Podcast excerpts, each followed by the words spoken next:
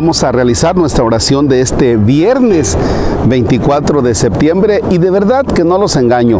La lectura que voy a hacer es la que toca hoy para la Sagrada Eucaristía, para que no vayan a decir, ay, el Padre está manipulando el texto, ¿verdad? No, es la que hoy toca. Es el profeta Ageo, el capítulo 2, versículos del 1 al 9.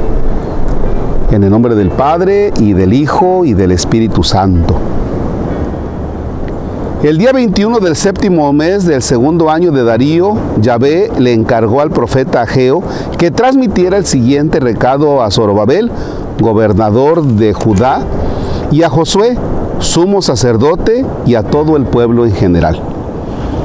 ¿Vive todavía entre ustedes alguien que haya visto esta casa con el esplendor que tenía? ¿Qué es lo que ven ahora? ¿No les parece una cosa insignificante? Sin embargo, a ustedes les digo, Sorbabel, José y todos ustedes que son el pueblo del país, que no se desanimen. Pónganse a trabajar y yo estaré con ustedes. Palabra de Yahvé de los ejércitos. No tengan miedo porque mi espíritu está entre ustedes. Esto dice Yahvé. Dentro de muy poco tiempo sacudiré los cielos y la tierra, los mares y los continentes. Sacudiré a todas las naciones y todos sus objetos preciosos vendrán a parar aquí, dice Yahvé. A mí el oro, a mí la plata, dice Yahvé de los ejércitos. La fama de este templo será mucho mayor que la del anterior, y en este lugar yo entregaré la paz, dice Yahvé de los ejércitos. Palabra de Dios. Te alabamos, Señor les decía que no es que este texto lo, lo escogido para estarles diciendo algo acerca de la sino que es el que el contexto en el que se da este texto eh, no lo abordaré ahora, pero sí el reclamo de Dios para con, para con el pueblo, para con Zorobabel, para con Josué es, oye, ¿no te parece insignificante el templo que tengo?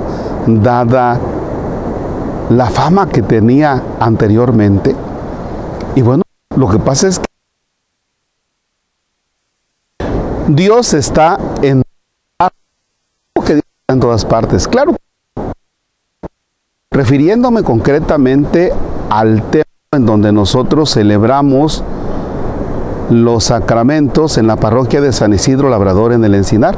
Bueno, pues es un templo que fue, fue de una hacienda y que ese templo histórico de la capilla de la hacienda quedan tres paredes, porque el techo y las torres son posteriores.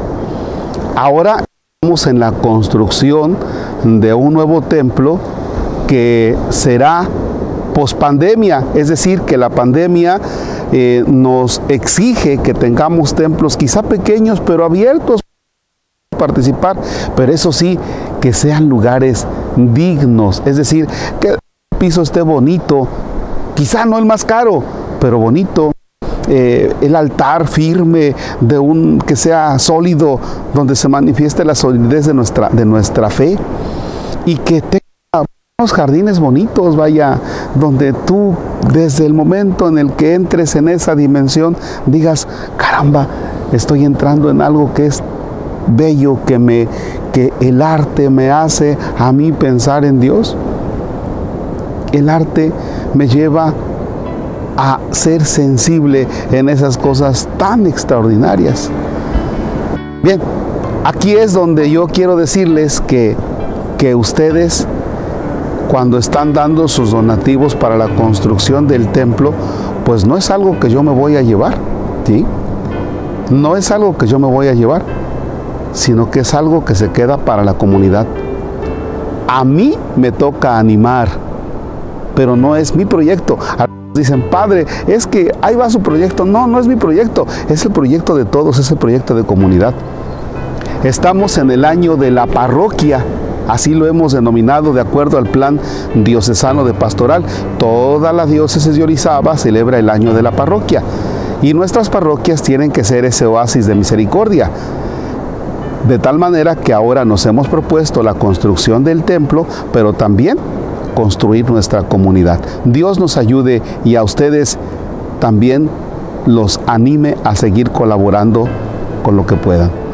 Padre nuestro que estás en el cielo, santificado sea tu nombre. Venga a nosotros tu reino. Hágase tu voluntad en la tierra como en el cielo. Danos hoy nuestro pan de cada día. Perdona nuestras ofensas como también nosotros perdonamos a los que nos ofenden. No nos dejes caer en tentación y líbranos del mal. El Señor esté con ustedes. La bendición de Dios todo Padre, tu santo de Amén.